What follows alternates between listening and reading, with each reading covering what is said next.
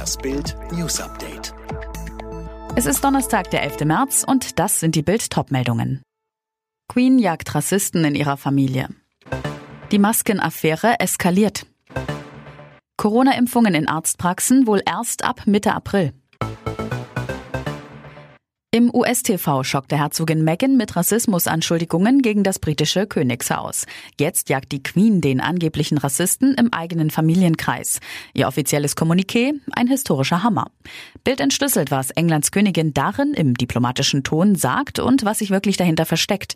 Es heißt unter anderem, die vorgebrachten Themen, vor allem das des Rassismus, sind beunruhigend. Harry, Meghan und Archie werden immer geliebte Mitglieder der Familie bleiben. Dieser Satz ist der berühmte Ölzweig. Die Königin bittet ihren geliebten Enkel um Frieden und keine weiteren Interviews.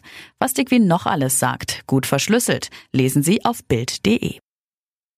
Abgeordnete sollen Anti-Raffke-Schwur unterschreiben. Die Union greift in der Affäre um die Masken-Raffkes knallhart durch. Nachdem bekannt wurde, dass sich der Ex-CDU-Abgeordnete Nikolaus Löbel und der Ex-Fraktionsvize Georg Nüsslein, ehemals CSU, bei Maskendeals bereichert haben, zieht die Unionsfraktionsspitze jetzt alle Register. Fraktionschef Ralf Brinkhaus und CSU-Landesgruppenchef Alexander Dobrindt verlangten gestern in einem Brief von allen CDU-CSU-Abgeordneten einen Anti-Raffke-Schwur. Wer den nicht unterzeichnen will, muss bei den parlamentarischen Geschäftsführern antreten. Denn was Maskendealer erwartet, ist seit den Fällen Löbel und Nüsslein allen klar. Es drohen Fraktionsausschluss, erzwungener Parteiaustritt und Mandatsverzicht. Ein krachendes Ende der politischen Karriere.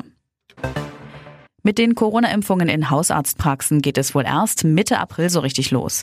Das ist nach den Gesprächen der Gesundheitsminister von Bund und Ländern bekannt geworden. Kanzlerin Merkel und die Länderchefs hatten zuvor Anfang April für den flächendeckenden Impfstart in Praxen anvisiert. Die Europäische Arzneimittelagentur will heute grünes Licht für den Corona-Impfstoff von Johnson Johnson geben.